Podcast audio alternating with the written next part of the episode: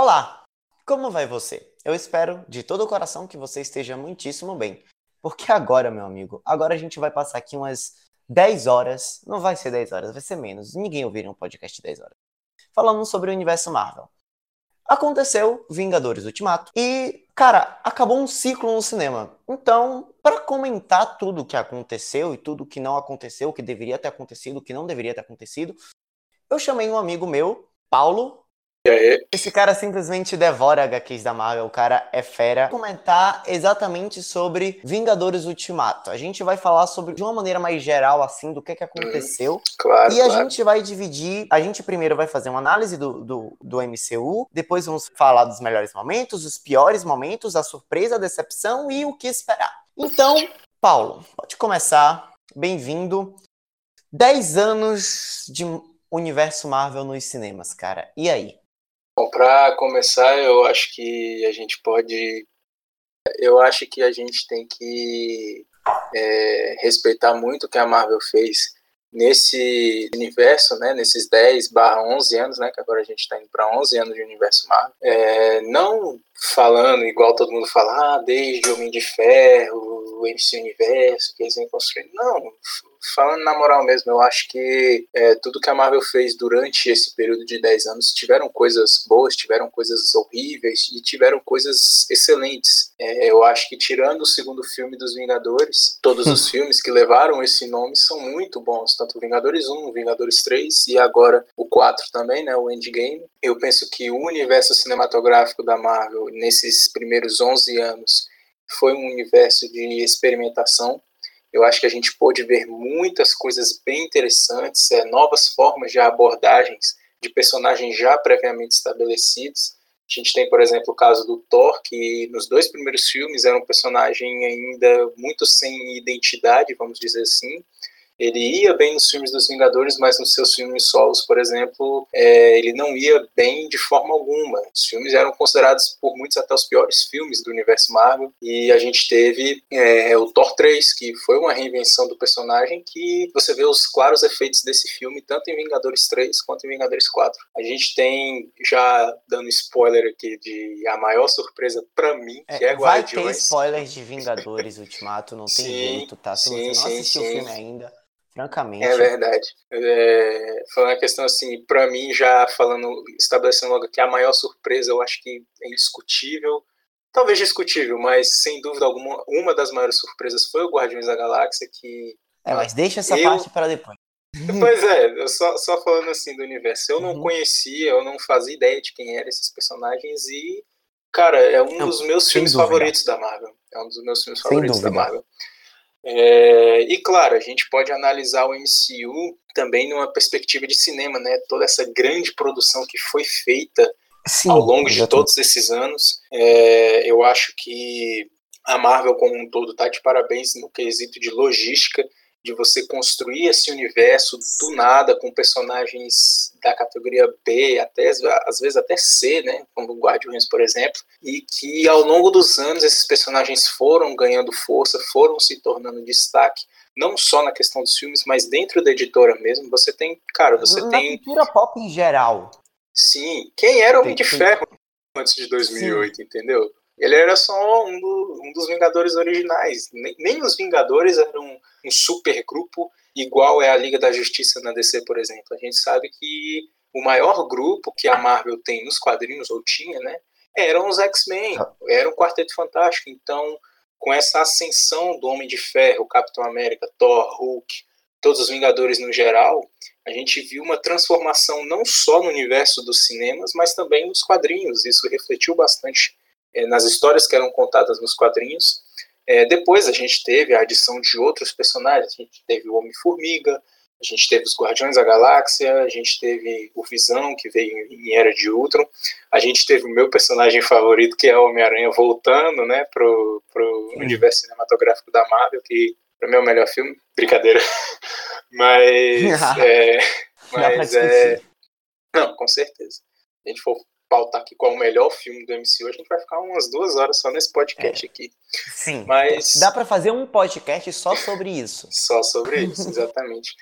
Mas eu acho que, como um todo, eu acho que a Marvel tá de parabéns. Eu acho que ela fez o impossível, porque se a gente for parar para pensar, é, não tem precedentes na indústria. Você fazer uma saga com 22 filmes, é, contando com o Endgame agora, né? É, sendo que em, em, em muitos desses casos eram três filmes lançados por ano. Então, é claro que depois que a Marvel fez seu sucesso e ela foi comprada pela Disney, é, toda essa produção de filmes agora teve um grande conglomerado por trás, que é a Disney, que é a toda poderosa do mundo do entretenimento hoje em dia. Mas, de qualquer forma, é, a Marvel conseguiu fazer algo que era impossível nos cinemas, que era trazer essa, essas sagas. A gente pôr por perspectiva, se você pega os filmes do Star Wars, Star Wars agora, agora que a gente está no episódio 9, entendeu? Não é o nono filme, porque a gente teve dois spin-offs, mas são só 11 se a gente for se a gente for colocar em perspectiva quando lançar isso, o episódio isso 9 descontando as séries descontando todo sim, o universo estendido isso, de Star Wars isso, né? claro mas falando assim para um público mais é, beta vamos dizer assim só que mais só padrão. vê os filmes mais padrão é, são só 11 filmes. É, se a gente pega o Senhor dos Anéis também é uma trilogia que pô, são bons filmes mas são só uma trilogia. É, você tem o Harry Potter, que se eu não me engano são sete ou oito filmes, agora não, eu não sou muito é, por dentro desse universo. Mas a gente tem Crepúsculo também, que são cinco filmes, se eu não me engano. Porra, se tá Crepúsculo é, é sacanagem. não, cara, é o que a garotada assistia. Jogos Vorazes. O próprio Senhor dos Anéis também, que tem, depois eles deram a sobrevida com o Hobbit. Sim, sim, sim. Mas o que eu quero dizer, ó, veja só a quantidade pequena de absurda de filmes que todas essas franquias tiveram para a quantidade enorme de filmes que os Vingadores, que o universo da Marvel tem. Não, todos os filmes não são bons, claro, a gente tem exemplos terríveis de filmes, filmes horríveis, filmes que não contribuíram em nada para o universo, mas a gente tem obras-primas que, quando são colocadas, quando a gente olha pelo espectro geral, a gente vê que mesmo aquele filme que é pior, que é mais ruim, que a gente sabe que o enredo não é tão bom, que talvez o personagem não seja tão carismático, a gente assiste porque é uma grande história, é uma grande graphic novel com os seus resultados saindo nas edições de cada personagem. Então, por mais que o filme não seja um filme de uma certa qualidade, a pessoa vai lá e ainda assiste porque é um filme da Marvel, ela quer ter a visão completa desse desse desse primeira dessa primeira saga, né, que é a saga do infinito. Então eu acho que já estou gastando muito tempo comigo falando, mas numa análise geral eu acho que o saldo é muito mais do que positivo. É um saldo extraordinário. O saldo, e... o saldo é bilionário. Bilionário. O saldo é bilionário. A gente tem que falar esse nome, bilionário. Bilionário. E, bilionário. Poxa, e que agora é a hora de seguir em frente, continuar com essas, com essas histórias, com os novos personagens que vão seguir, que a gente vai falar mais pra frente. Minha Espero vez agora, né? Você fez um puta discurso aí, eu me senti. Eu me senti vendo uma palestra do Churchill, velho, porque o cara fez um puta discurso. Então, vou começar falando. Cara, se eu pudesse resumir 10 anos, 11, né, de filmes da Marvel em uma palavra, eu acho que essa palavra seria revolução. Porque eu acho que em todos os âmbitos da cultura pop, eu acho que ninguém chegou perto de fazer o que a Marvel fez. São 22 filmes, né? São 22 filmes. Isso. Mais de 3 mil horas. E são 22 filmes que contam uma única história, que é a história do infinito que é uma história que tem todos os seus expoentes somados em dois filmes, dois grandiosos filmes. E você disse uma coisa interessante, que por mais que os filmes não sejam bons, e eles adicionam alguma coisa a essa história. Eles têm algo a adicionar nessa história. Por exemplo, é, se você perguntar, sair perguntando na rua, os três piores filmes da Marvel, acho que vai haver um consenso de Thor 1, 2 e talvez o Capitão, o Homem de Ferro 3, o Capitão América 1. Cara, são filmes que adicionam Oi? coisas, adicionam conteúdo ao universo. O Thor 1 é um, é um filme horroroso. É eu só assisti Thor 1 duas vezes na minha vida. Uma delas foi na Globo, pra você ter ideia. E, e, cara, o filme tem um Loki ali, tem, um, tem uma joia do infinito apresentada no filme. É a mesma coisa com o Thor 2. São filmes ruins, mas que adicionam algo à história que lá na frente vai ter um impacto tremendo, que vai ter uma importância tremenda. E talvez a palavra certa para resumir 10 anos da Marvel seja revolução. Ninguém nunca fez o que a Marvel, ninguém nunca sequer teve coragem de começar a planejar o que a Marvel planejou a fazer. O voo que a Marvel fez, cara, é, é, é surreal. Você começar a planejar um universo compartilhado de filmes, que já é uma puta coisa visionária, em 2008, quando foi lançado Homem de Ferro 1, 2008? Foi aí?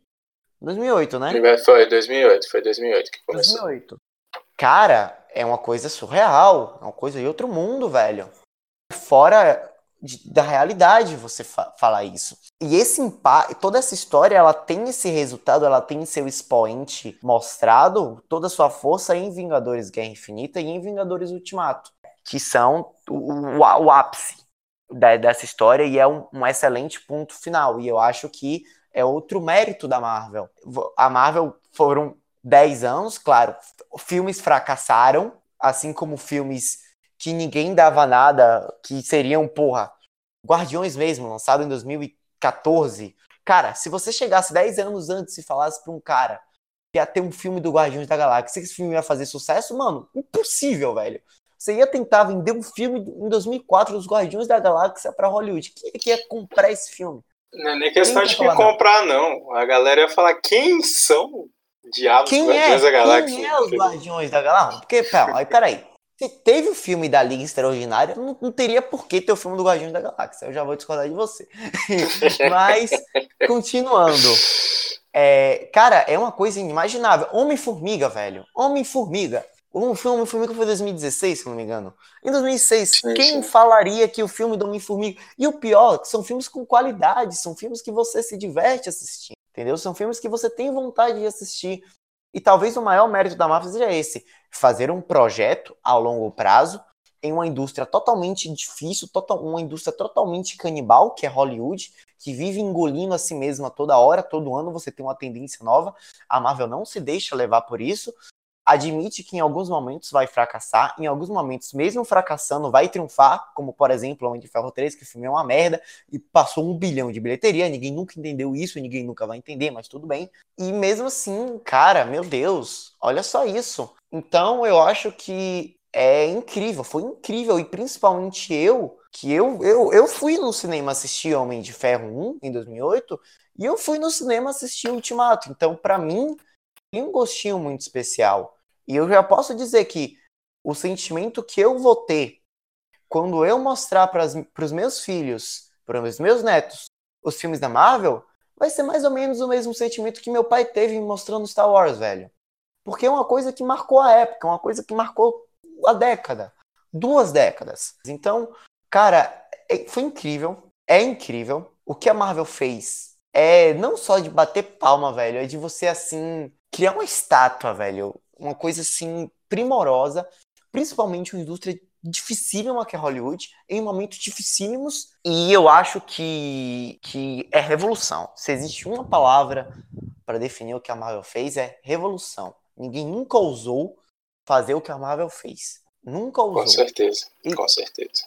Eu acho que. E vai ser difícil alguém tentar fazer. Porque quem tentar fazer vai, vai ser comparado à Marvel e vai ser difícil, porque o que a Marvel fez é não só de um planejamento, mas de uma qualidade absurda. Como preciso eu, disse, nem, eu não preciso nem ir muito longe. Eu acho que talvez nem a Marvel consiga fazer o que ela fez, porque, cara, se a gente for parar para analisar, é, todo, tudo que foi construído, é, a gente, eu acho que se reflete muito isso, até mesmo na cena pós-créditos do Endgame, o momento que os, os próprios Não atores deixam a assinatura. Ah, tá. a assinatura. Entendeu? E, e, eu, eu, e é o que eu falo assim, é o crédito que a galera deu.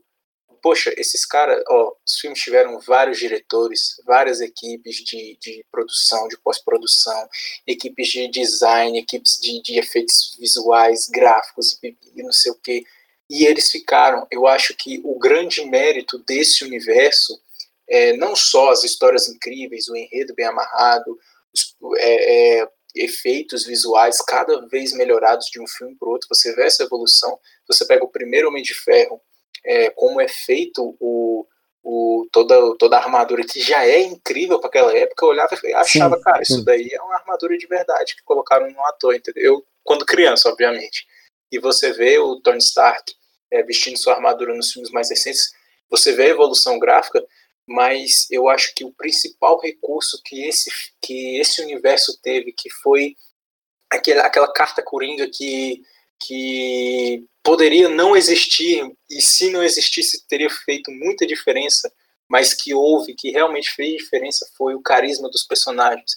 O carisma do Chris Evans como Capitão América, o carisma do Chris Hemsworth como Thor, do Mark Ruffalo como Hulk, cara, eles do conseguiram Robert fazer Downey um Jr., que é o maior exemplo. Não, sim, esse aí eu ia deixar por último porque, né, Sim. Eu acho que. Eu acho que se, grande... se, a Marvel, se os 10 anos tivessem uma cara, seria a cara do Robert Downey Jr. Sim, com certeza. Então, eu acho que esse é o principal ponto pelo qual provavelmente, é, por muitos anos, a Marvel não vai conseguir replicar, porque eles não vão ter um, um ator com carisma que o Robert Downey Jr. teve é, para o papel. Eu acho que o único personagem é, da ficção, assim, que a gente vê de histórias em quadrinhos, que se encaixou tão perfeitamente é, em relação a um ator-personagem como o Robert Downey Jr. fez foi o Hugh Jackman como Wolverine. O Hugh Jackman já foi embora.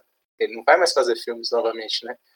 Como Wolverine. Pelo menos é o que ele diz, né? A gente sabe que Hollywood é, eu, aí eu você também... abre a banana Cara, eu... de... Não, sim, a gente, se a gente for analisar... muito bem também. Sim, se a gente for analisar, tem mais personagens. A gente tem o, o mas você tá falando o... assim que marcou uma década. O... Isso, mas assim, Coringa, por exemplo, o Ryan Reynolds como Deadpool ficou muito maneiro. O ah, Tom Holland. Que você ia falar Lanterna Verde, eu fiquei decepcionado. Não, não, vai tomar que eu pôr de Lanterna Verde. é, você pega o, o Tom. Acho que os três Homem-Aranhas ali, de certa forma, couberam bem no personagem. Eu acho que não existe um acima do. Para mim, a melhor versão audiovisual do Homem-Aranha não é nenhum dos três atores, é o do desenho do espetáculo Homem-Aranha, mas tá, isso é assunto para outro podcast. É, outro podcast. É, mas, assim, o Robert Downey Jr., ele é o grande. Todo mundo fala isso, mas é isso, ele é o pilar dessa, dessa grande saga do infinito. E vai ser muito difícil, ainda mais com o que a gente tem para frente agora, quem são os atores e os personagens e os heróis que sobreviveram ao endgame. Cara, eu não vejo nenhum deles tendo o mesmo, não é questão de importância ou de desenvolvimento do personagem, é o carisma que o ator tem e a responsabilidade que ele traz com o papel dele que fez a diferença para essa, essa primeira saga do infinito. É a, a, identidade que ele conseguiu desenvolver, né? Isso, isso. isso realmente é um, é um, ponto impressionante, porque a Marvel ela consegue transformar personagens de série C. Porque, cara, se você para pegar, o que isso aumenta o mérito da Marvel em 300%. Você falou isso em um certo momento. A Marvel não tinha suas duas principais franquias em sua mão. A Marvel não tinha os X-Men, a Marvel não tinha o, o quarteto. E, e, eles conseguiram mesmo assim tocar esse negócio pra frente. Eles conseguiram mesmo assim tocar esse negócio pra frente e eles tiveram que arriscar, eles sabiam disso, eles não tiveram medo de arriscar. Não tiveram medo de arriscar. Então, assim, é, é, sem dúvida, um dos maiores, de você transformar personagens, você transformar personagens, transformar atores em um só e você, a partir dali, formar um ícone. Eu acho que o Robert Downey Jr., como Homem de Ferro, ele tá em uma prateleira, assim, do cinema de identidade com o personagem que poucos conseguiram chegar. Sim. Poucos conseguiram chegar. Eu acho que o primeiro que me vem à cabeça agora que eu espero muito que seja ultrapassado pelo próximo Coringa é o Heath Ledger, né? Que você fala de Coringa, é o primeiro que vem na sua cabeça o Ledger. Provavelmente ele talvez seja ultrapassado pelo próximo filme do Coringa, mas isso é um assunto também para outro podcast, podcast Sim. quando a gente vê o filme do Coringa.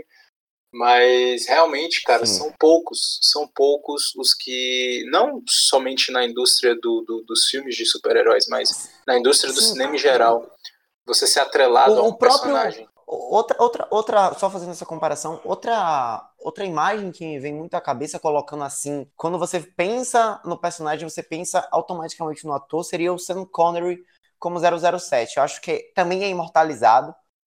tá na mesma. Se a gente fosse um dia fazer essa prateleira, eu acho que a gente vai. Outro, cara, já tem cinco podcasts aqui que a gente já, né? é bom Mas que a galera vai gostando aí. O próprio, é, o próprio Sam Connery como, como 007 ali nas franquias mais antigas, pra galera mais old school, também acho que Pode tá, pegar tá, tá na mesma... o Kenny Reeves como o Neo do Matrix. Sim, o Kenny Reeves vejo outro cara. Matrix. Você pode pegar o Nicolas Cage como motoqueiro fantasma. Porra, isso é sacanagem. Eu pre... Cara, eu prefiro. Eu prefiro o Lanterna Verde do que o. Oh, isso é. é. Deixa quieto. Deixa pra Deixa lá. quieto. Deixa, Deixa pra, lá. lá. Enfim. Então, então eu acho que é isso. Eu acho que, só pontuando que nem tudo são, são, são acertos, pontuar os erros também, eu acho que a Marvel errou muito com suas séries. Acho que as séries foi uma coisa ali que, que não deu certo. Bem você falar do Motoqueiro Fantasma, porque eu lembrei. Eu acho que as séries não deu é. certo. Não, eu penso Eles assim, tentaram fazer mais ou menos a mesma coisa ali, criar um universo separado, fazer uma série de cada e juntar todo mundo. Só que bateu a qualidade na porta, né? As séries. A, a, série do Luke Cage não era, não era boa, a série da Jessica Jones é mais ou menos. Eu acho que, o, que é uma série que tem os seus méritos, principalmente por causa do David Tennant. Você vai falar do é David Tennant. É, eu vou falar do David Tennant porque eu amo Doctor Who, ele é meu Doctor preferido. Tá? Tá? Você é uma bitch do David Tennant. Deixa eu ser clubista em paz, por favor. Então, então acho assim, se é um erro, é um, foi um erro, mas não é um impacto zero. Tá? eu Vamos penso assim, eu penso que impacto as séries zero. da Marvel, eu penso que as séries da Marvel, elas foram vendidas, né, com a ideia de que é, uma hora ia juntar. É, ah, não, essas séries aqui fazem parte do universo, mas cara, eu, tipo assim, quando eu comecei a ver as séries, eu já senti algo estranho, porque era um, é, você pega a primeira temporada de Demolidor, cara, assim, eu não, não sou eu não muito... conseguia enxergar isso. Eu não consigo. Não, então, não é então... falando porque ah, porque é o Demolidor você não consegue enxergar. Não, é porque não dava para ver os dois juntos mesmo. Valeu. Não, mas assim, é, quando, quando eu peguei o Demolidor, tipo assim, eu não sou muito de assistir série. Eu não, eu não tenho saco para ficar sentado assistindo vários episódios para ver um desfecho. Eu não curto muito ver série. Isso é uma coisa. Eu prefiro ver desenho, mas eu não gosto muito de ver série. As séries que eu assisti, tirando as, as de heróis, claro, a única série que eu assisti foi Prison Break, porque eu achava muito maneiro e, tipo, a primeira temporada é boa, depois fica uma merda, mas enfim. Quando eu olhei, quando eu olhei a série do Demolidor, cara, eu vi uma parada inacreditável. Tipo assim, mano, é, é tudo aquilo que a gente vê do, dos filmes da Marvel, né? Toda essa questão desse desenvolvimento de personagens, é, de criação de enredo e história, só que de uma forma muito mais densa, com a trama muito mais pesada, com violência, que eu acho que é o grande diferencial sim, da série. Eu, é a mesma história sim. do Mortal Kombat, né? Ah, qual foi o diferencial do Mortal Kombat para Street Fighter? A violência. Então, foi sim, um dos pontos que venderam a série foi a questão, ó, você fica assistindo os filmes da Marvel que o Thor solta raiozinho nos aliens, que o Hulk pega não sei o que e joga ali, Mano, vai ver a série do Demolidor que o cara quebra o queixo do maluco e é, enfia é no, no rabo assim, do outro, entendeu? Dá. Ah. Mas é, foi um nível de violência sem precedência. Então, quando eu vi aquilo ali da série da Marvel, eu pensei assim, cara, eu não consigo enxergar esse Demolidor junto com um, um, um Homem de um Ferro. Com, com um Thor, Thor por cara, exemplo. Cara, eu não consigo, eu não consigo, eu não consigo ver um diálogo entre o Demolidor, o e Demolidor o Thor. Também não. Entendeu? Eu não, vai tomar. eu, não consigo, eu não consigo, por exemplo, ver o Luke Cage andando na rua e ver o Homem-Aranha passando assim, saca? É... É, e por mais que sejam personagens assim, você fala, de rua, né? Não, sim, eu também não sim. consigo eu, ver. Eu, eu peguei o Homem-Aranha porque ele é o personagem mais urbano desse universo. Sim, é o personagem e urbano e a consigo... série ela tem essa pegada de ser um negócio sim, meio urbano sim, e tal. Sim, mas assim, parece que por mais que você tenha certas referências, você vê que ah, eles mencionam ali, ah, um cara de armadura, um cara com martelo, um cara com escudo, um cara verde. Eles mencionam, né, eles, você tem easter eggs espalhados pela série, me parece mais que os filmes que nós vemos é, no, nos, nos, nos, filmes da Marvel seria a mesma coisa que eles verem filmes lá, entendeu?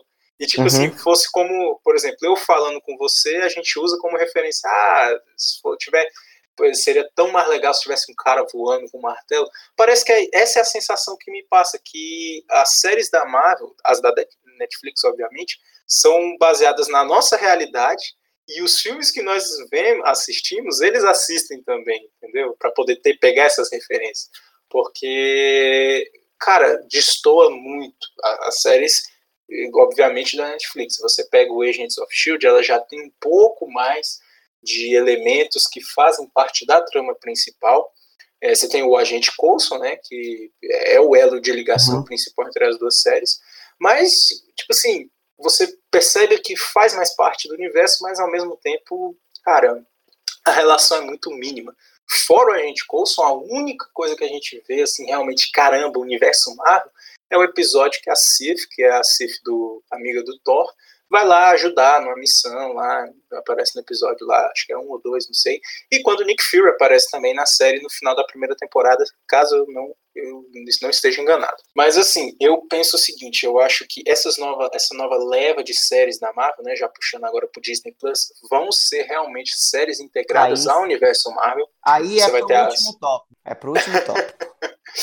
é, já tô dando spoiler aqui do que, que eu vou falar. Já mas é, eu penso que a Marvel aprendeu o que que tipo assim, por mais que eles tenham feito obras muito incríveis dentro da Netflix, foram obras que só funcionavam ali na Netflix. Não tinha como você estender isso para Por isso que não mídias. foi para frente, né? Porque isso, é uma coisa que não adianta. Todas foram canceladas. A, a, última que vai ser cancelada vai ser a Jessica Jones, que cara, eu não sei nem agora se eles vão lançar a segunda temporada, porque ninguém tá a terceira, porque ninguém tá falando dessa terceira temporada, né? Lançou ali o Justiceiro é. e tá no limbo. É, então agora a gente vai falar os melhores momentos e os piores. É, vamos fazer assim: eu falo um, você fala o outro do quinto ao primeiro. Do último ao primeiro. Entendeu? Como assim? Não, quinto, não, não meu entendi. Quinto, eu falo meu quinto, você fala o seu quinto e assim vai. Melhores Quer momentos? Começar? Melhores, momentos. momentos. Qual não, pode é o começar. quinto melhor ah. momento de 10 hum. anos do universo Marvel? Quinto melhor momento? Cara, eu acho que, olha, eu vou pegar muitos momentos, é, alguns cômicos e outros épicos. Eu acho que o quinto momento do universo Marvel, para mim, fica o Visão levantando o martelo do Thor. Aquilo ali é ah, demais, cara. É Essa, cara, é uma quebra é de expectativa. Você tá do nada, de repente, pá! E você fica, mano, como assim? É muito boa. É muito boa. Essa é boa. A, a, o meu quinto melhor momento é a cena, a primeira cena dos Vingadores reunidos ali em Nova York que tem aquela. É uma cena muito boa, muito bem dirigida, com a música de fundo. Aquela cena marca, principalmente eu que tava no. Que, cara, eu pirei, que são, é o resultado ali da primeira fase da Marvel. E sim, aquela sim. cena é bem épica, aquela cena é bem memorável. Gosto sim, muito, é o meu quinto melhor momento. Com certeza, momento. com certeza. Eu acho que meu, meu quarto melhor momento, é, já puxando agora para para também pegando nessa leva de filmes mais novos. É, eu acho que eu não vou pegar muito cenas de team up, eu já vou logo falar assim, porque essas cenas são feitas para ser cenas épicas, né? Uhum. Mas a quarta cena eu acho que eu colocaria o, o, o Homem-Aranha no momento dele ali de superação, que ele tá debaixo dos escombros, né? O Abutre tá uhum. indo lá pegar a, a, o avião que tá saindo da Torre Stark, e aí ele olha para a máscara dele é, a máscara, claro, que ele fez, né, daquela aquela homemade suit, e aí ele encontra forças ali. Para mim, eu acho que tinha que ter sido a frase é do tio Ben. Eu acho é o Homem-Aranha em sua essência, aquela é, cena. Mas é uma é cena, cara, que, tipo assim, eu que, sou, eu que sou fã do Homem-Aranha, eu, eu não sou de chorar em filme, principalmente filme de herói. Eu só choro em filme de cachorro e Toy Story. Mas se eu fosse. se, se, eu fosse é um bom critério. Se eu, fosse, se eu fosse um cara que eu chorasse, eu acho que eu choraria nessa cena. Ainda mais eu que, porra, sou mega fã. É meu herói favorito. Eu botaria essa cena em quarto, facilmente. Facilmente. Tá, o meu quarto momento. Ah, em terceiro, cara, agora a gente tá. a gente tá começando a esquentar. Tá, tá, começando a esquentar, porque eu já sei quais são minhas dois primeiros. Eu também já, já sei quais são Eu já vou falar que os dois são de endgame. Ah, os meus é... dois não são de endgame. Os meus dois primeiros são de endgame. Eu só estou em dúvida em qual que eu coloco primeiro, porque eu não sei em qual eu, eu dizer, mais. O meu terceiro é de endgame. O meu terceiro é o momento que o Capitão América pega o, o, o, o martelo do Thor. Eu acho que é um martelo momento Thor, que né? todo mundo esperou, que todo mundo sabia que ia acontecer, e eu acho que aconteceu na, da maneira certa na hora certa, da forma certa, foi simplesmente perfeito, não poderia ter sido melhor, porque foi E foi assim uma coisa uhum. épica. E você fala, caralho, eu, tava, eu esperei 10 anos para isso acontecer. 10 e aconteceu. Aconteceu. Pronto, aconteceu. é isso. Aconteceu. Eu acho, eu acho que o meu terceiro momento da, desse universo Marvel vai, vai ser meio diferente. Vai ser o estalo do Thanos. Eu acho que. Boa. É, Boa. Contra, contrariando um pouco, né? Eu acho que o estalo do Thanos mostra é que por mais, por mais poderosos que esses heróis possam ser, eles não são invencíveis. Que eu acho que a grande dificuldade, principalmente quando você tem escalonamento de poderes cósmicos, é a dificuldade que é você trazer, falando de, de Guerra Infinita, né? Não vou nem falar de Endgame, porque eu acho que Endgame é mais um filme do Thanos sem manopla e o Infinity é, o War, Thanos, Thanos com manopla, né? É, então, assim, sem, eu sem lá. vou falar assim, todas as cenas de luta ali de Infinity War do Thanos com a manopla elas foram muito bem dirigidas, principalmente pelo fato de que, cara, a gente está tratando de um cara que pode estalar os dedos e destruir tudo. Então, você poder construir situações que façam sentido no enredo, com os poderes dos personagens, é, ficou muito bem feito. E eu acho que o estalo que o Thanos dá, o estalo final no final do filme, é para demonstrar que, olha, e olha só, a gente montou tudo isso aqui, mas por mais que vocês e, e sejam acabou. os heróis mais poderosos da Terra, Thanos ainda é superior a todos vocês. Então, para mim, o estalo fica em terceiro fácil. É, e, e para mim, o estalo fica em segundo, porque eu acho que esse estalo, cara, eu acho que foi a sensação. Quando eu saí do cinema, eu fiquei tipo, mano, e agora, velho? tipo, fudeu! Como é que faz? Entendeu? Tipo, e, e, tem uma coisa interessante, porque uma das maiores críticas geral é que os filmes da Marvel em sequência não apresentam consequência. E caralho, velho! E você do nada matar metade do seu universo é uma, é uma consequência pra porra, velho! é uma coisa que você não espera de jeito nenhum, tipo, e a maneira como o filme acaba, do tipo, morreu, a galera se foi, virou pó, é isso. Não tem, é isso mesmo que você tá vendo. Não tem nenhuma pegadinha do malandro, não. O Silvio Santos não vai aparecer falando, ei, tá vendo? Tão no, tá no meu programa, sorria, você está na TV. Não, cara, é isso que aconteceu. Acabou, acabou. É, Tudo aquilo, e... metade daquilo ali acabou. Sim, acho que, é cara, eu acho que foi um dos momentos, assim, que no cinema que eu mais fiquei, não impactado, chocado, que eu gritei, mas foi um momento que eu fiquei tipo, what the fuck? Tipo, uhum. caralho, e agora? Como é que é. faz? Uhum. então esse é o meu segundo momento. E eu acho que invertendo a sua, a sua posição, em segundo lugar, eu boto o Capitão segurando o martelo. Porra, que... É, cara... maravilha, né? Que, que, que pipoquinha isso aqui, né? Não, cara, mas assim, é, eu vou dar um disclaimer que é o seguinte. A outra cena eu acho que nós dois sabemos qual vai ser que eu vou falar, se é a outra cena de Endgame maravilhosa, mas eu acho que essa era a cena definitiva pra gente mostrar, não, o Capitão América é o Capitão América, entendeu? Porque ele, ele depois de 10 anos de universo Marvel, finalmente falou a porra do Avante Vingadores, é, Avengers Assemble, né? É, e, cara, ele nesse filme, eu acho que até se você parar para analisar, eu acho que até mais do que o Tony Stark, ele se provou como realmente o líder dos Vingadores. É, se a gente fala que o Robert Downey Jr., o Homem de Ferro, é o pilar central do universo Marvel, a gente pode falar sem dúvida nenhuma que o Capitão América é o líder definitivo. Ele é o cara que, mano, eu sou a última defesa da Terra, entendeu? Todo mundo cai, mas eu continuo de pé. Você vê toda a construção da cena pré-batalha final, que estão os três caídos ali, né? E ele se levanta sozinho com o escudo quebrado, aquela cena maravilhosa, cara, dele em primeiro plano aqui, o, exército do Thanos atrás, e de repente vem todos os Vingadores juntos. É, eu acho que essa é a combinação definitiva para falar, beleza, esse é o cara, esse é o cara que leva é, não o universo nas, vamos dizer assim, nas costas como o de Ferro faz, mas esse é o cara que leva o universo para frente. Ele é o cara que deita no arame farpado pro outro poder passar. Então, para mim, a cena do Capitão levantando o, o, martelo do Thor, porque até a própria cena em si é muito linda. Você vê o, o Thor é, sofrendo ali com o Thanos, de repente o Mjolnir começa a levantar. No primeiro momento eu pensei até, não que não era nem o Thor puxando o martelo, mas assim, ah, o Mjolnir tá querendo proteger o seu dono. Isso, eu, eu pensei algo mais ou menos assim. Aí o martelo vai lá e bate, aí eu, ah, deve ser o Top Shampoo. Cara, quando ele volta, que começa a vir aquela música dos Vingadores, eu, cara, quando ele voltou, na minha cabeça só veio uma pessoa, eu falei, não, pode vir.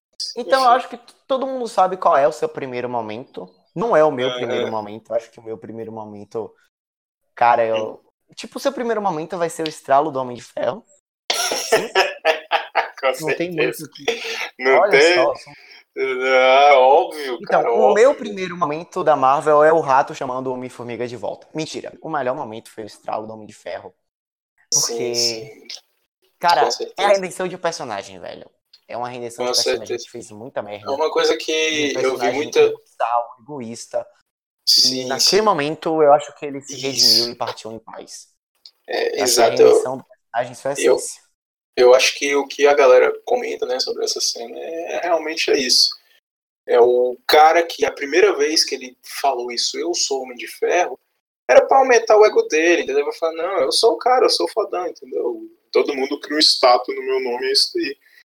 E essa vez que ele fala, eu sou o homem de ferro, é, no estalo, eu acho que é a, a mensagem final que ele quer dizer eu, tô falando isso, mas não porque eu tô me achando, mas é porque eu posso. Eu sei que eu posso salvar todo mundo. Eu sei que eu sou o cara certo para fazer isso e eu vou ser o cara que vai deitar no arame farpado pro colega poder passar. Eu amo esse, esse diálogo do Vingadores, eu acho sensacional. Mas eu acho que ele é o momento definitivo que ele fala, não, é, eu tenho que ser o herói, eu tenho que ser o Homem de Ferro, por isso eu sou o Homem de Ferro. E um fato curioso dessa cena é que originalmente no roteiro ela não estava prevista, né? É, é, durante as primeiras as primeiras montagens ali do filme, né, as primeiras pré-edições do filme, os diretores comentaram que eles estavam com dificuldade para achar algo que, que, que, encaixasse nessa cena, porque originalmente o Tony Stark não falaria nada, ele só pegaria as joias e daria o estalo. Só que isso ficaria muito meh, né? Muito merda. Então eles queriam ali falar alguma coisa e um dos roteiristas do filme chegou e falou: é, ah, bota ele para falar, eu sou homem de ferro. E aí dois segundos depois eles já queriam pegar as câmeras e já começar a gravar essa cena. Então é algo curioso, um fato curioso. Interessante. A mais aí. Tá e com certeza, cara, a cena do, do estalo, do cara falando eu sou homem de ferro, eu acho que é o o ponto definitivo para a gente falar, não, a gente estabeleceu esse universo e a partir daqui agora as coisas não vão ser igual antes, com certeza, eu acho que muita coisa aconteceu durante esses 10 anos, é, 11, né, 11 anos, e Kevin Feige, você pode me falar que o Homem-Aranha é o último filme da fase 3, que eu não vou acreditar, entendeu? Para mim é o primeiro filme da fase 4. Então, com licença. Sim. Sem Mas dúvida. Endgame, para mim, é o, filme, é o filme definitivo, é o filme que encerra a saga do infinito. Eu sei que é um dos tópicos, mas, cara, eu não sei o que esperar. eu não sei o que esperar daqui pra frente. Mas ah, não vamos, não vamos vai... pular. Não vamos pular os tópicos, vamos, vamos continuar. Cara, então vamos lá. Os três piores momentos do universo Marvel. Vamos restringir aqui ao cinema, porque se fosse falar das séries, Aí, pelo amor de Deus. Sim, Mas sim. os três piores momentos do universo Marvel para você. Vamos lá. O terceiro pior momento para você. Cara, eu não vou nem falar de momento, eu vou falar de filme. E eu já vou dar em sequência. É o todo. É, o filme tudo. Ó, ó, você pode botar Thor 1 e Thor 2. Entendeu? Thor 1 e Thor 2 e Homem de Ferro 3. Acabou. Esses são os três Cara, piores momentos do universo Marvel. Cara, eu. Ah, eu não sei, porque em termos assim de, conse... de, de, de consequência pro universo em si, eu acho que Homem de Ferro 3 é um puta filme problemático, porque o final dele foi completamente ignorado por todos e por todos, né? Porra, o Homem de Ferro, o Tony tira ali o, o, o coração e ele do nada volta. Tipo, o filme foi completamente ignorado pelo, pelo universo Marvel. O filme é completamente ignorado. E o filme é ruim, o filme é, é um filme broxante, um filme decepcionante. Eu concordo com você, acho que terceiro e segundo, Thor 1 e 2, sem dúvidas. Sem dúvidas. E, é, mas eu ainda acho que, para mim, a maior decepção desse universo Marvel chama-se Ultron. Porque é um Temos que falar de Ultron. Já can... nos quadrinhos, o cara já cansou de brincar, de matar os. O cara faz escola, assim. Tipo, se botar domingo de noite, escolinha do professor Ultron, como matar os Vingadores. Tá todo mundo na sala lá e o Ultron dando aula. É, eu acho que a gente tem que abrir um quarto. Acho que a gente tem cara, que abrir um quarto que... pedestal aí. E a maneira como, como trataram o Ultron, mano. Tipo. As palavras de Azagal, um bocó. Um cara bocó, velho. O maluco abriu o Twitter e falou, mano, que merda, vou matar a humanidade, acabou.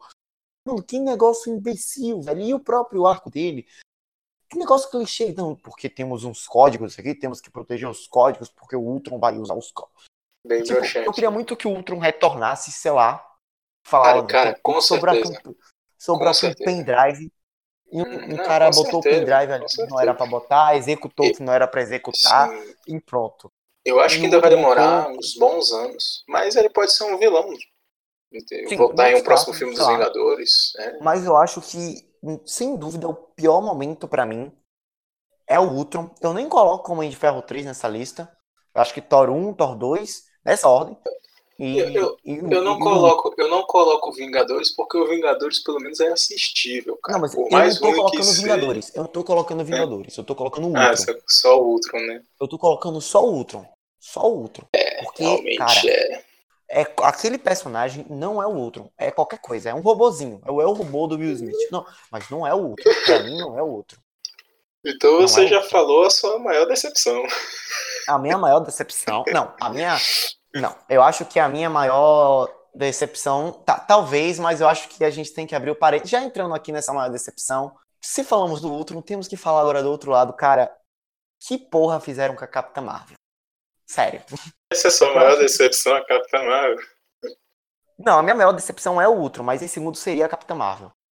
Porque é a maneira na qual fizeram um personagem. Cara, que, que cara, porra é essa, velho? Cara, eu vou, eu vou falar aqui. É, para mim, a maior, a maior decepção que eu poderia colocar assim dentro desse universo Marvel é um pouco difícil para mim falar porque eu gosto de tudo. Mas eu acho que sem dúvida assim, eu colocaria todo Vingadores 2 pelo hype que eu fiz, por eu ter gostado do filme na época e por eu assistir hoje, eu ver que ele tem o pior personagem que eu já vi em um filme de quadrinho da Marvel, que é a porra do Mercúrio. Cara, é, é que desperdício de personagem. Assim, tanto a Feiticeira, Feiticeira Escarlate quanto o Mercúrio, para mim, são personagens que, pô, por mais que a Feiticeira Escarlate esteja mandando bem pra caramba nos filmes, eu acho um desperdício eles terem pegado as licenças desses personagens para não colocar no filme como eles sendo filhos da porra do Magneto. É claro que na época eles não tinham ideia de que teriam um acordo da Disney comprando a Fox mas eu não colocaria esses dois personagens. Eu esperaria e, que os direitos mais. voltassem. Porque, esse cara, agora, eles voltaram.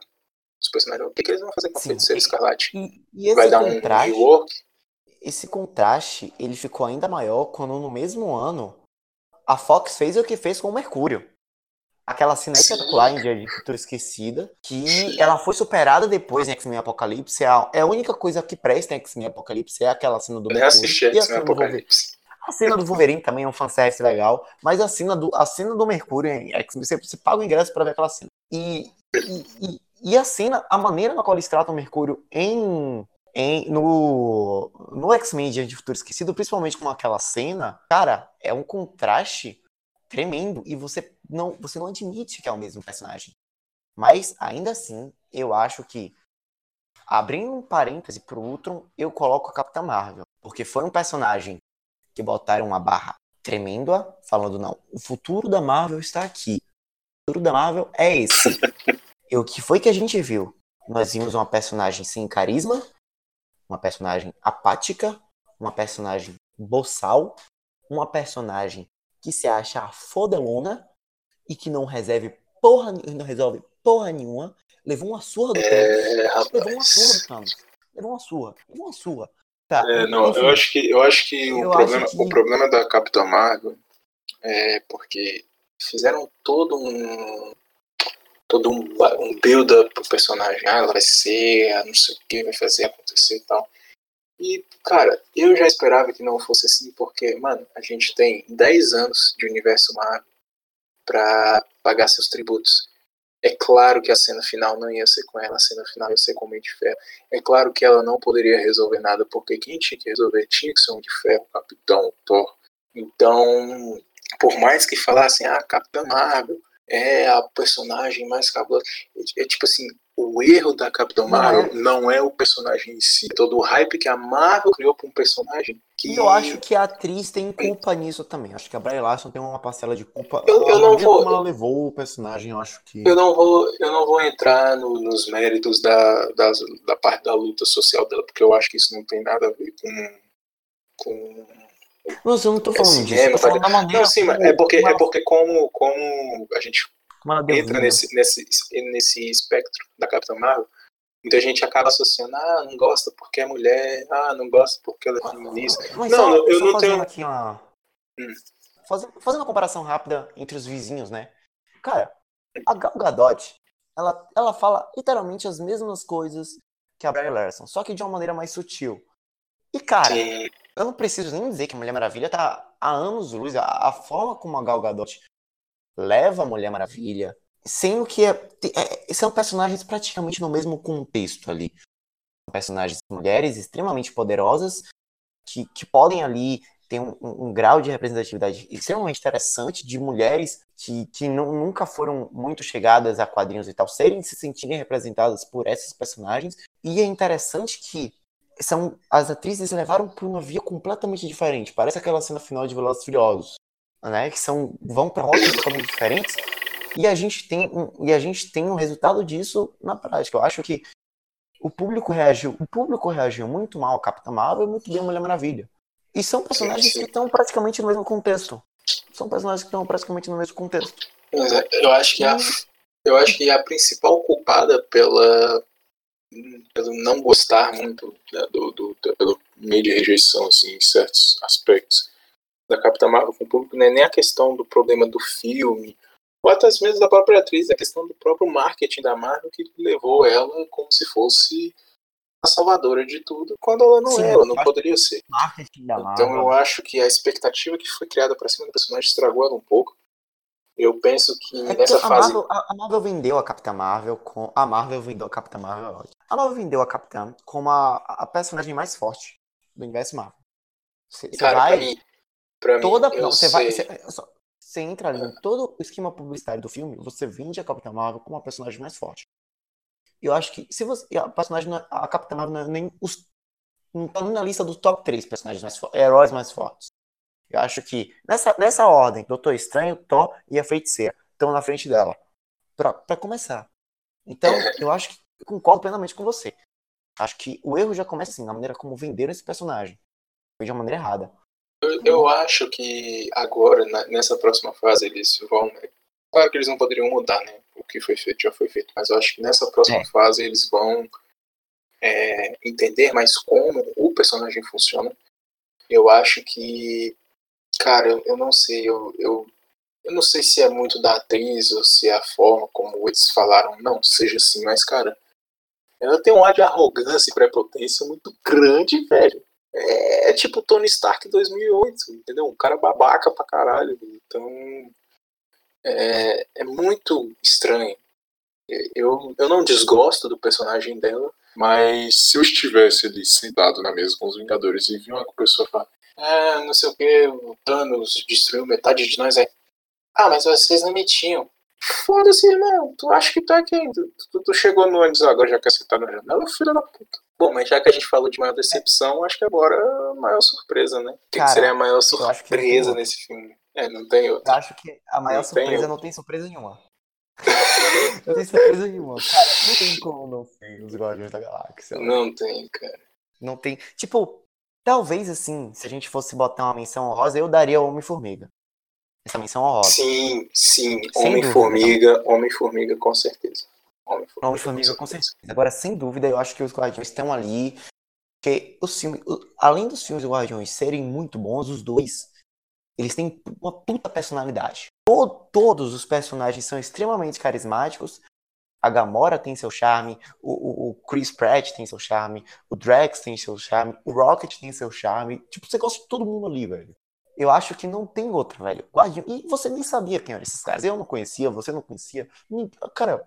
Eu acho que Guardiões foi a prova, tanto que a gente falou assim, dar um, uma menção, menção rosa pro, pro Homem-Formiga, ele foi possível depois do Guardiões, né? Vamos dizer assim, que ah, porra, a gente compra qualquer filme. Se os caras fizerem um filme com o time D, não vai fazer como Formiga? Então eu acho que o Guardiões realmente que, é, é, é, o e Formiga ponto. ia acontecer de qualquer forma. Mas eu acho que dá mais tranquilidade do, dos caras trabalharem, tá ligado? Olha, aquilo ali deu certo, então a gente também consegue fazer um trabalho parecido aqui. Vamos, vamos tentar, vamos arriscar um pouquinho mais. Eu acho que o Homem-Formiga também teve um pouco disso. É um filme que arrisca, é um filme. Talvez seja o filme comédia da Marvel. Né? Sim, com certeza. Mais, o filme mais levado para esse negócio da comédia, os dois. E eu acho que são que é um filme também que tem sua personalidade, tem sua coragem, mas não tem outra. Não tem outra. E eu acho, já aí levando para o próximo tópico, que o futuro da Marvel está ligado diretamente ao, aos Guardiões, porque, cara, vamos ser sinceros, o, os irmãos Russo, aí já para o próximo tópico, o que, esperar? Já falaram que vão dar um tempo, e eles foram convo convocados para dirigir Os Vingadores depois que os malucos fizeram lá o Capitão América 2, que é um puta filme legal, um puta filme foda. É um dos melhores filmes da Marvel. Um dos melhores opinião. filmes da Marvel. Um dos melhores filmes da Marvel. E, e que também é uma surpresa. É um filme que também surpreendeu a mim muita gente. Eu não esperava que esse filme fosse tão, ser tão bom. E eu acho assim, o próximo da fila, sem dúvida, é o James Gunn. Ou era. Não, não se é agora porque ainda vai ser adiado, né? Não sei se você viu a notícia, vai ser. Não, mas eu tô falando assim: se eu fosse chamar um cara para dirigir um filme dos Vingadores, eu, eu ligaria pro James Gunn. Acho que é ele. Não tem muito pra onde ir. Acho que é ele. Acho que o James Gunn ele entende como é que funciona. Ele é um cara que tem o seu dedo, tem bota a sua personalidade, consegue passar a sua personalidade nos filmes. E assim como os irmãos Russo, e eu acho que na teoria, os próximos na fila seriam eles, pra dirigir o Vingadores 5, não sei. Não sei. Eu, eu acho que o próximo da fila é o James Gunn. Com tudo que aconteceu, não sei ainda se a Marvel cogita. Pelo menos chamaram pra dirigir de novo o Guardiões 3. Isso, na minha opinião, é na opinião de todo mundo. Foi um grande acerto, né? Sem dúvida. Mas, cara, eu ligaria pro, pro James Gunn pra dirigir, pra tocar a próxima fase da Marvel fácil. Sem pensar duas vezes com certeza ele é o cara. Bom, ele já ia ser o cara, né, meio responsável por trazer essa parte da da, da Marvel Cósmica, né? Então eu penso que uh, é, ele queria ele queria dar esse início que Guardiões 3 ia ser o, o, primeiro filme, né, de 2020 que acabou, enfim, todo mundo sabe o que aconteceu com James, né? Mas, cara, é, eu acho que agora já entrando né, realmente nesse no último tópico, que é o que esperar do universo Marvel, eu penso que a gente não tem muitas pistas do que vai acontecer, principalmente porque eu acho que a Marvel teve um, um grande problema que é anunciar, anu, anunciou coisas demais. Cara, a gente tava o que? Pré-Vingadores era de Ultron, eles já falaram, ó, nós vamos ter Vingadores era de Ultron, Homem-Formiga, Capitão América Guerra Civil, Pantera Negra, Doutor Estranho, Capitão Marvel, Vingadores, filme dos Marvel, Inumanos, né? é, Até filme dos Marvel. Inumanos, filme não sei o que, é, Vingadores parte 1, parte 2, que naquela época era isso. Depois ainda anunciaram, né, mais pra frente, que teria o filme do Homem-Aranha. Então, cara, eu acho que o grande ponto do, do, do um dos problemas da questão da Marvel foi essa quantidade exagerada, exacerbada de filmes e que eles tinham que entregar, porque eles prometeram. Então, é, contrapondo até um pouco, um pouco com o que eu falei antes, a gente tem que dar os parabéns para a Marvel pelo fato de eles terem conseguido fazer todo esse plano de logística dar certo, porque, cara, eram muitos filmes, três filmes por ano, para um mesmo estúdio desenvolver, cara, é uma coisa maluca. Você tem a história do filme, você tem ah, como esse personagem vai impactar esse filme, como ele tem que se juntar com o personagem lá, como ele tem que fazer não sei o que. Então, acho que principalmente o trabalho do Kevin Feige de unir tudo isso é uma coisa que você tem que levar em consideração. E eu acho que eles viram que esse modelo é um modelo muito desgastante, porque, mano, depois de Vingadores Endgame, você só tem um Homem-Aranha. Depois do Homem-Aranha, você não tem um filme anunciado. Você tem, ah, vai ter o filme dos Eternos. Ah, vai ter o filme da Viva Negra. Ah, vai ter o filme do Doutor Estranho 2. Pantera Negra 2. Mano, não tem uma confirmação oficial, cara, de nada. Você só tem o quê? Nem A- data, a nem série- nada, nem previsão. Nem data, nem nada. Você só tem o quê? Ah, As séries do Disney, mais que o Kevin Feige já falou que vão fazer parte desse próximo calendário, né? Vai ser muito importante. Eu, na minha opinião, eu acho que o futuro da Marvel ainda é um pouco incerto. Eu penso que eles vão realmente expandir pra caramba a questão da Marvel cósmica, a Marvel mágica com o Doutor Estranho, a Marvel cósmica com os Guardiões, com, o, Os Eternos. com os Eternos que tá vindo aí também. Guardiões não. quero- Asgardianos. As Guardians, as Guardianas da Galáxia. As Asgardianos da Galáxia. Cara, tem que ter post com isso aí. Sério. Tem que ter, Tem tem que ter um post com Asgardianos da Galáxia. Um O que esperar de Asgardianos da Galáxia? Não, o, O próximo, o nome do filme, sem brincadeira. Se eu fosse o chefe da Marvel, eu falava, cara, não vai ser Guardiões da Galáxia 1 e 3. Vai ser Vai ser. Guardianos da Galáxia. Cara, tinha que ser. Mas não vai ser, mas concordo. É, talvez num título zoeiro em algum lugar. Sim, Se o deve Deadpool- ter. Certeza. Se O Deadpool vai fazer um pôster disso, com certeza. O Deadpool Mas vai fazer. assim, é, eu, eu acho que a gente vai ver entrada de personagens novos. Cara, o Namor pra mim tá mais do que certo que vai aparecer no filme do Pantera Negra. Não, é isso. É, Eu acho que o namoro. Eu acho que Sim. o namoro é uma obrigação da Marvel. Talvez seja o o personagem assim. Um, um, é um, um personagem com puta potencial. E eu acho que talvez da, da lista de personagens, eu acho que o namoro tá, tá, tá num, num dos primeiros da fila. Acho que é o quarteto, primeiro. Depois ali os X-Men. Se pau o namoro na frente. Porque os X-Men você já tem aí todo o universo estabelecido. Agora, eu acho que a maior obrigação da Marvel, que é uma dádiva com os fãs até, é quarteto. Porque tudo que envolve quarteto no cinema envolve tragédia de alguma maneira. Sério. É incrível. Incrível isso. Puta que pariu. Eu Cara, acho que Galactus, a Marvel, Doutor, Doutor Destino, eu quero muito esses caras. Principalmente o Doutor próprio Destino. surfista. O surfista também, que é um Sim, puta sim. personagem foda. Cara, o muito surfista dá criação você fazer o. Doutor Estranho. Sim, é o, é o surfista prateado, né? Que fala no- nos quadrinhos ele, que fala Sim, da ameaça do E cai lá. o- Sim, é o Uhum. surfista em vez do Hulk. Perfeito, boa lembrança. Agora sobre qual história eles vão contar. Eu acho que. Eu acho. Aí eu já falo sem muito medo de errar, que vai ser a história dos Skrulls. Pois é, eu, eu já não sei, cara. Eu já não sei porque os Skrulls pra mim pareceram muito mais refugiados de guerra do que galera que briga em guerra. Do que foi apresentado no Capitão Ah, velho, mas aí você tem que se lembrar que tem uma um, um puta distância de tempo entre Capitã Marvel e, e agora, Sim, né? mas. Porque quando cara, a gente fala da Marvel, é que- a gente não fala em 2019, a gente fala em 2023. Lembre-se disso. Sim, sim.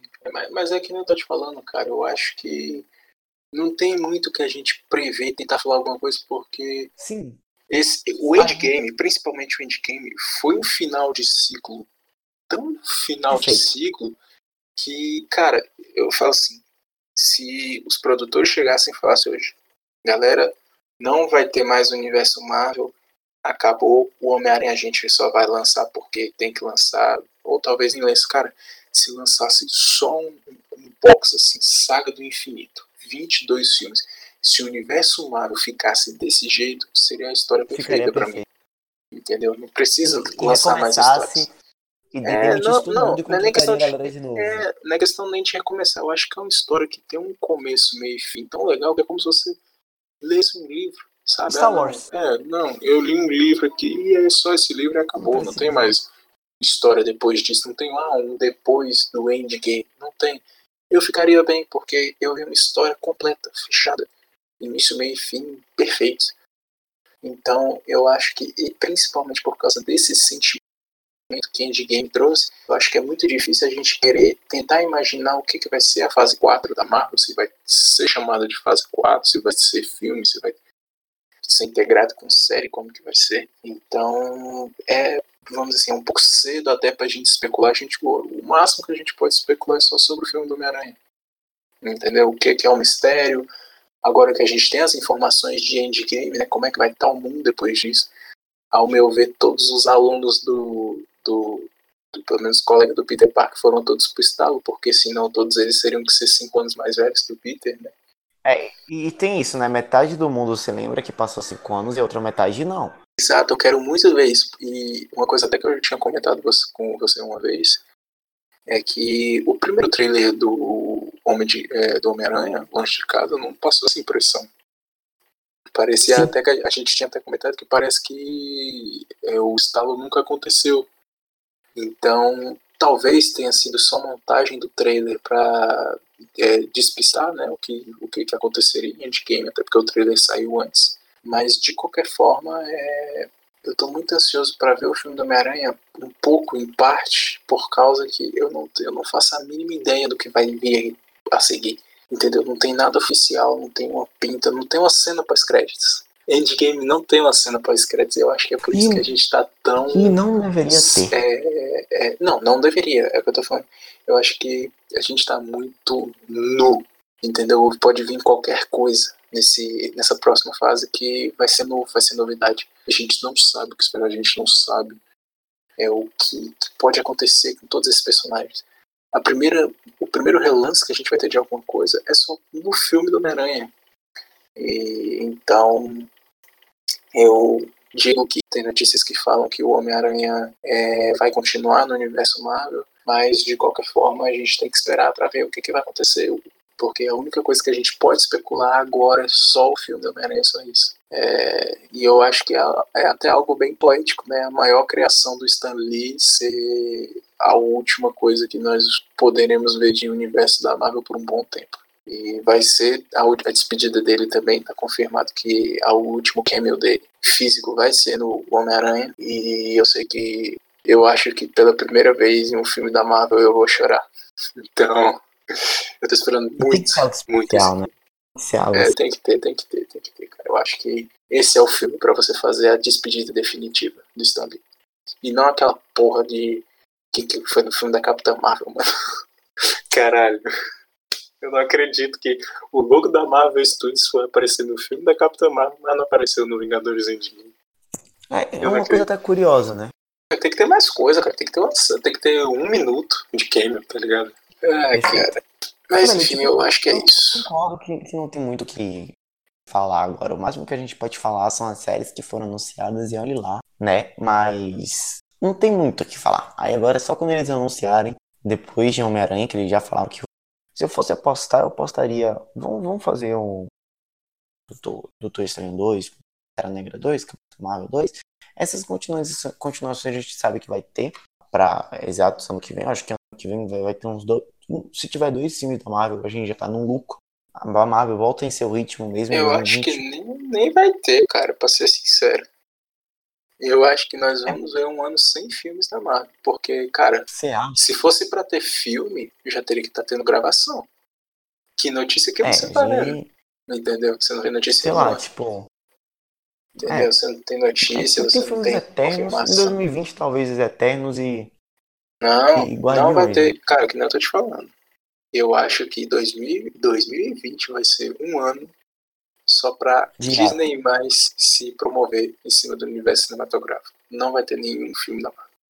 Nenhum você está cravando aqui, você está baixando de cravando. Eu tô, gra oh. eu tô cravando, pode deixar isso gravado, entendeu? Pronto, está gravado, tá registradíssimo. Não vai ter nenhum filme em 2020 da Marvel. Vai ter Pronto. séries. Gravado. Talvez tenha séries da Netflix, do Disney Plus lá, mas filme, filme da Marvel nos cinemas, nenhum. Vou cobrar. Pode então, cobrar. Acho que foi isso. Acho que a gente resumiu bem aqui.